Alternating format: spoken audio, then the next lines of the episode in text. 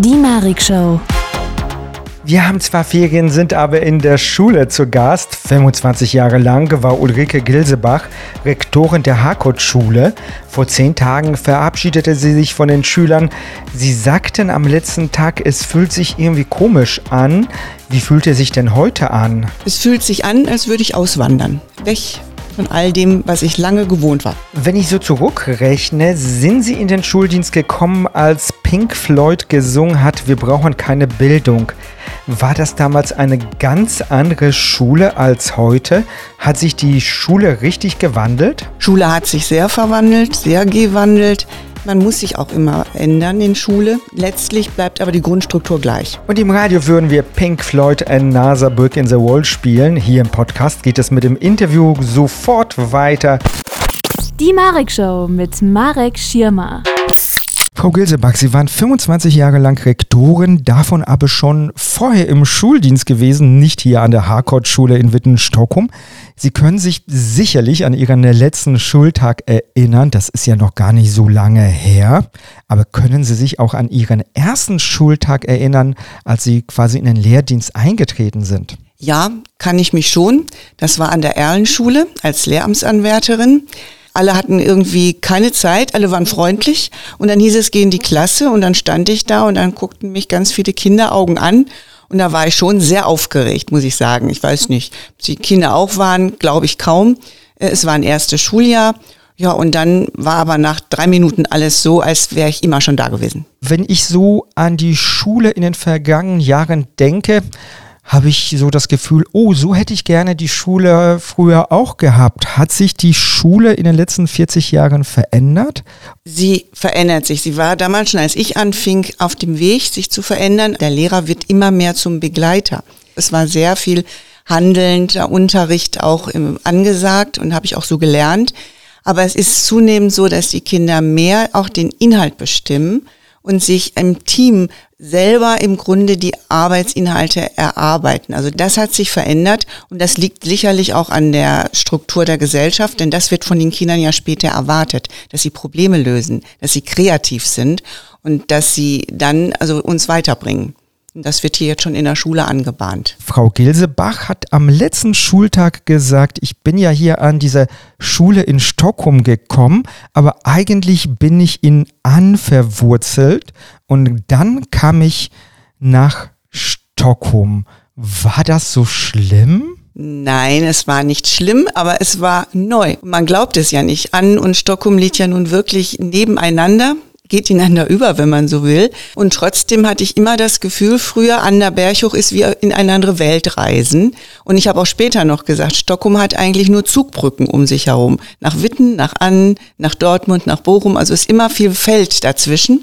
Aber hier zu sein ist eigentlich so, ja zurückzukommen, wie ich das kenne von meiner Familie. Ostwestfalen-Lippe, kleine Orte, kleine Ortschaften, Dörfer. Und so hat sich auch Stockholm präsentiert mit dem Dorfverein, mit den Vereinen, die sehr aktiv waren und die Schule mittendrin. Das hat mir sehr gut gefallen. Kommen Sie aus OWL? Nein, ich bin in Witten geboren, habe immer in Annen gelebt, aber ich habe Verwandtschaft, die dort lebt und wohnt und da war ich öfter natürlich. Als Sie vor 25 Jahren nach Witten, Stockholm kamen, um Rektorin hier an der Schule zu werden, war die Schule noch ein bisschen anders. Ich erinnere mich, da war noch eine Bibliothek, die offene Ganztagsschule gab es nicht. Wie haben Sie die Schule vorgefunden, als Sie hier die Rektorenstelle angenommen haben? Also auf den ersten Blick habe ich gedacht, oh Gott, wo kommst du hin? Alles grau und braun ist überhaupt nicht kindlich, ist keine Grundschule, war so vom ersten Anblick, weil dann auch diese vielen Bauten da waren. Und die Schule, muss man wissen, war ja noch vierzügig. Es waren ja noch 360 Schüler auf dieser Schule. Ich sage immer so salopp, ich habe so gut runtergewirtschaftet, wir sind jetzt zweizügig. Der Neubau war ja dann noch nicht fertig, da wo heute die Mensa ist für die Ganztag, war nur Rohbau und immer das Wasser kam noch rein. Also und die Bücherei drin, ja, es sah ganz anders aus. Die Bücherei haben Sie aber vermisst, als Sie dann wegkamen, ne? Wir haben lange für die Bücherei gekämpft hier in der Schule, weil es einfach so ein schönes Miteinander war. Die Kinder kamen sehr schnell an die Bücher, aber letztlich hat mich überzeugt das Konzept, das jetzt gefahren wird. Wir haben auch jetzt noch einen sehr engen Draht zur Bücherei. Ist zwar nicht mehr im Haus, aber wir bekommen die Kisten, wir fahren regelmäßig mit den Schülern hin. Das geht schon, aber ja, im Anfang hat es schon wehgetan. Wir haben sehr viel über 40 Jahre Schule gesprochen. Aber die Schule hat sich, glaube ich, in den letzten eineinhalb Jahren stark verändert.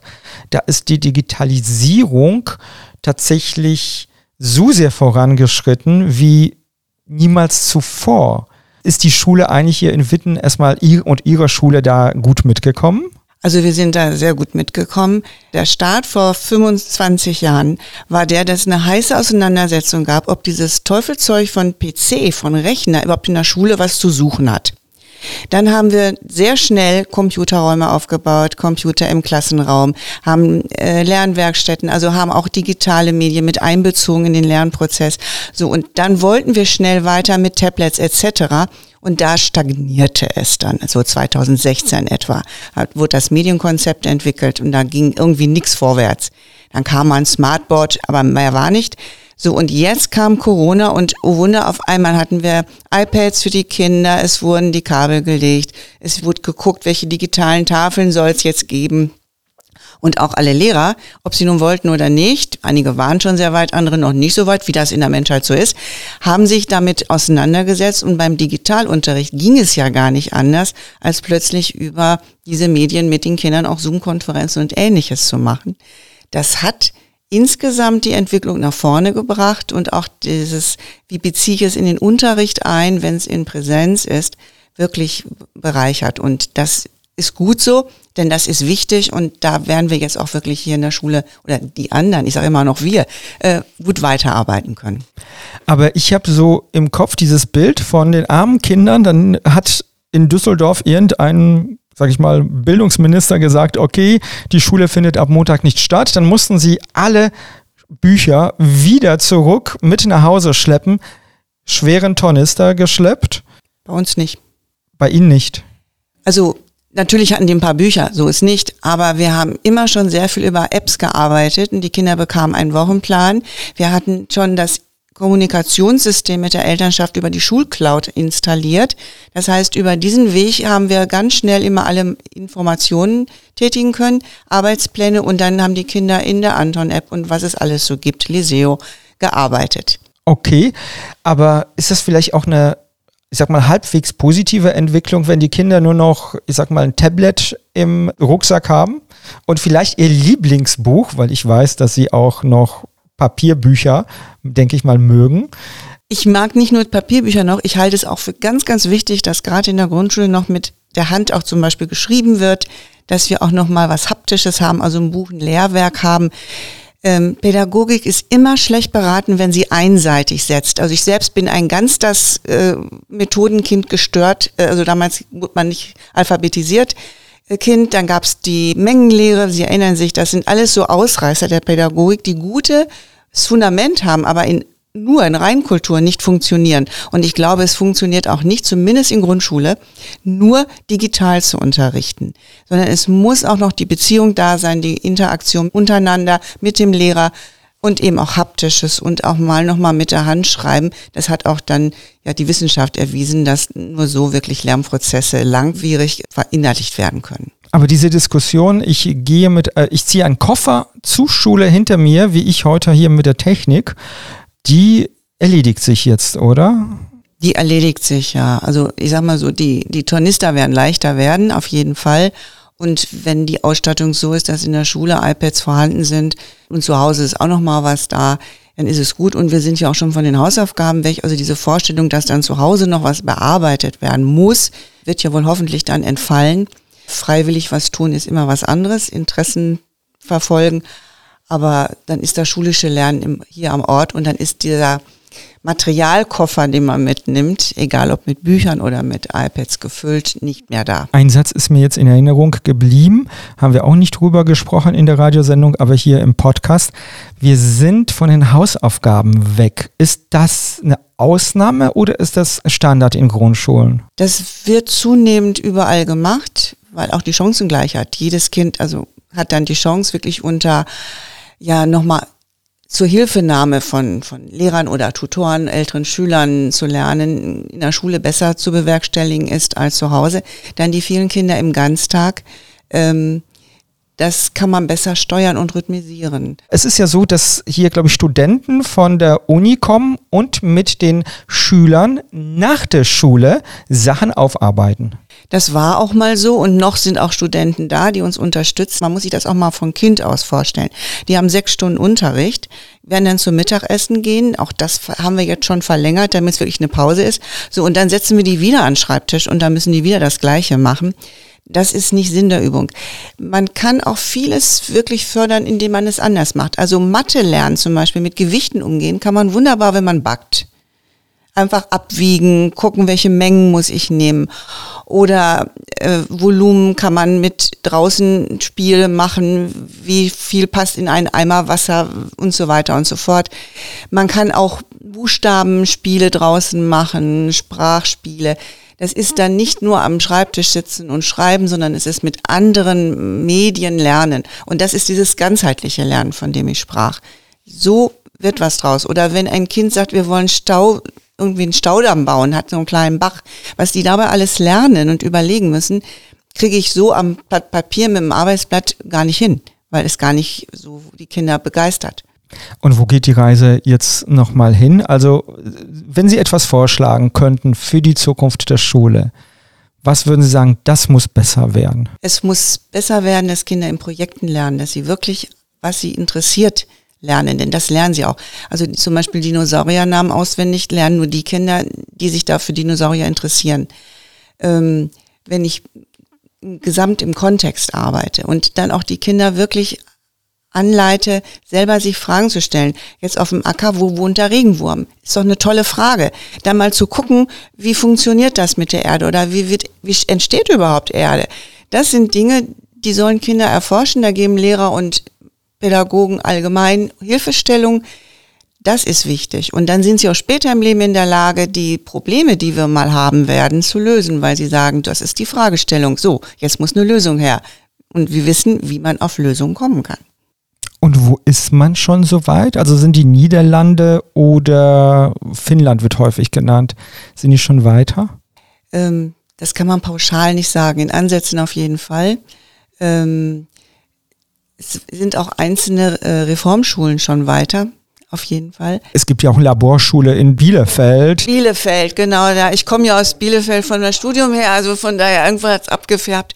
Ja, da gibt es gute Ansätze und natürlich auch wirklich dieses das Kind wahrnehmen, dass die Gruppe nicht zu riesig ist. Man kann Kinder stapeln in der Klasse, ohne Frage. Aber ob was dabei rauskommt, das zweifle ich immer. Also ich denke, eine kleine Gruppe, eine Beziehung zum Lehrer, dann eigene Fragen entwickeln und die versuchen zu lösen durch Unterstützung des Lehrers. Das halte ich für das Lernen der Zukunft. Klar, die Basics, dass man lesen können muss, ist klar und die Grundrechenarten beherrschen muss, ist auch klar. Aber alles weitere, da bräuchten wir auch gar keinen Lehrplan eigentlich.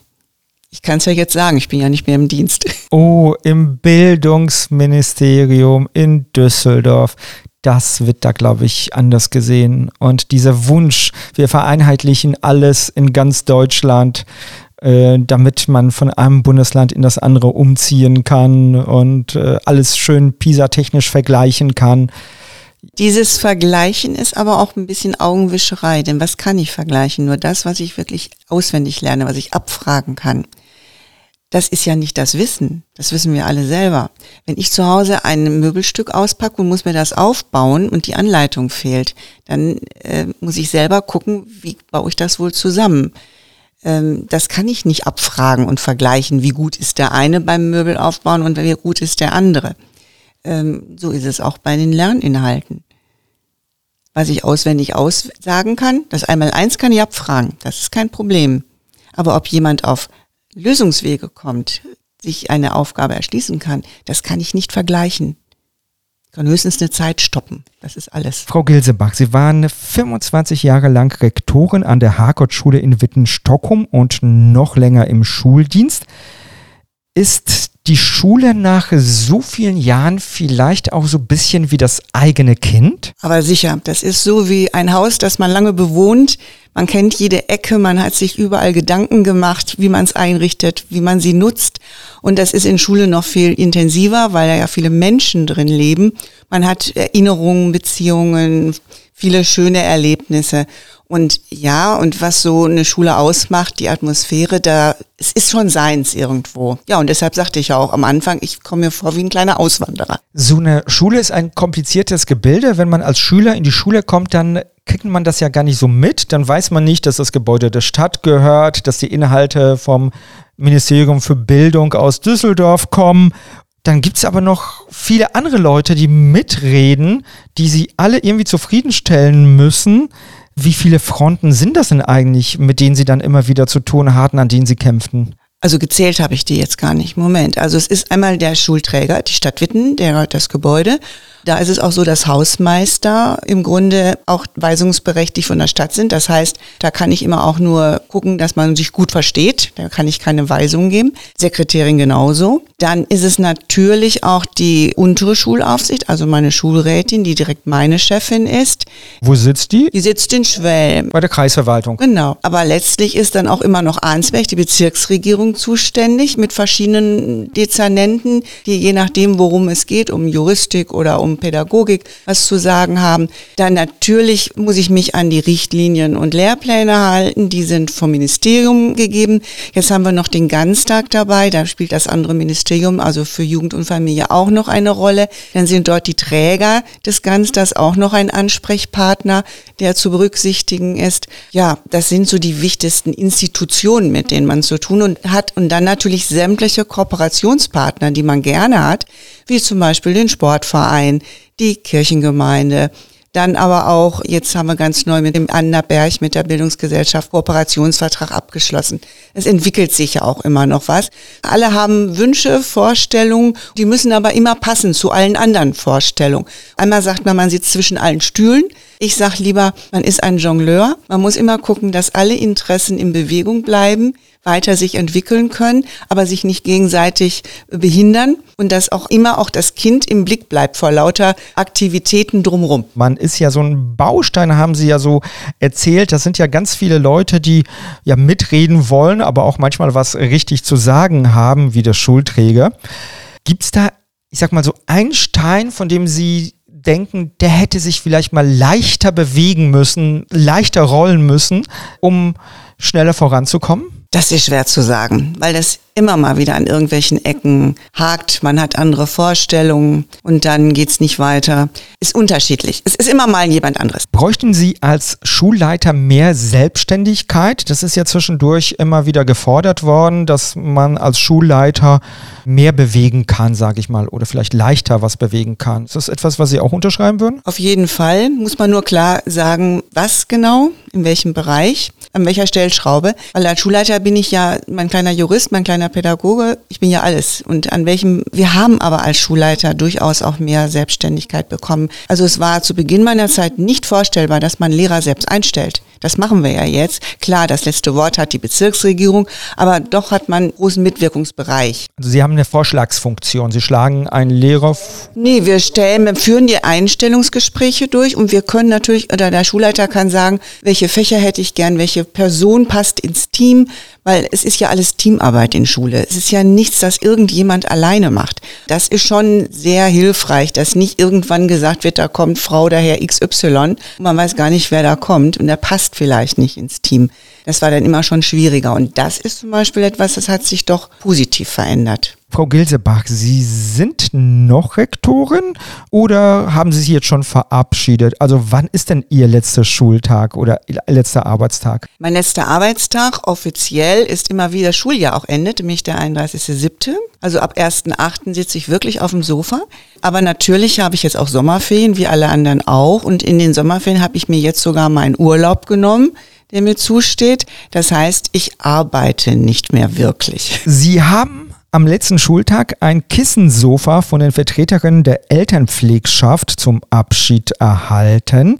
Sie hätten aber auch einen Vorschlaghammer erhalten können. Sie wollen ja zu Hause umbauen. Fällt das bisschen größer aus? Also nein, also der Vorschlaghammer, das wäre dann doch ein bisschen zu doll geworden. Deshalb bin ich auch dankbar über das Sofa. Nein, es sollen so kleine Veränderungen her. Also das, was man immer so schiebt, es müsste mal neu gestrichen werden, es müssten mal ein paar Steckdosen verlegt werden Und man will vielleicht mal andere Gardinen haben, also ein bisschen andere Optik, die Möbel anders stellen, vielleicht auch mal ein neues Möbelteil dazu. Das alles werde ich jetzt erstmal in Ruhe angehen weil jetzt habe ich ja die Zeit, mir das in aller Ruhe auszusuchen und voranzutreiben. So, die Schule war Ihr Hobby, aber wenn Sie jetzt so viel Freizeit haben werden, haben Sie schon so ausgeguckt, das würde ich gerne machen oder dieses Hobby vielleicht mal ein bisschen stärker in den Vordergrund rücken lassen? Nein, das habe ich nicht zum Schrecken meiner Kinder, die jetzt schon immer denken, oh Gott, was fällt ihr ein? Nein, ich habe gesagt, erstmal das eine abschließen, dann wie gesagt jetzt dieses, das ist so ein bisschen dieses Auspowern zu Hause etwas machen und dann wird sich, da bin ich sicher, etwas ergeben. Ich habe ja auch Zeit meines Lebens ständig irgendwelche Ehrenämter noch gehabt, so dass ich glaube, irgendwas wird sich mir schon bieten. Oh, da kommen jetzt ganz viele Vorschläge von Vereinen, die alle sie einstellen wollen. Wir brauchen noch eine engagierte, gut vernetzte, sage ich mal, Rektorin, die uns jetzt mal im Verein hilft. Die Marek Show. Im Radio und überall, wo es Podcasts gibt. Ulrike Gilsebach, Rektorin der Harcourt-Schule in Witten-Stockholm, ist Gast der Marek-Show. Sie haben einen Nachfolger für sich gefunden. Das ist ein komplizierter Prozess, das lassen wir jetzt mal aus.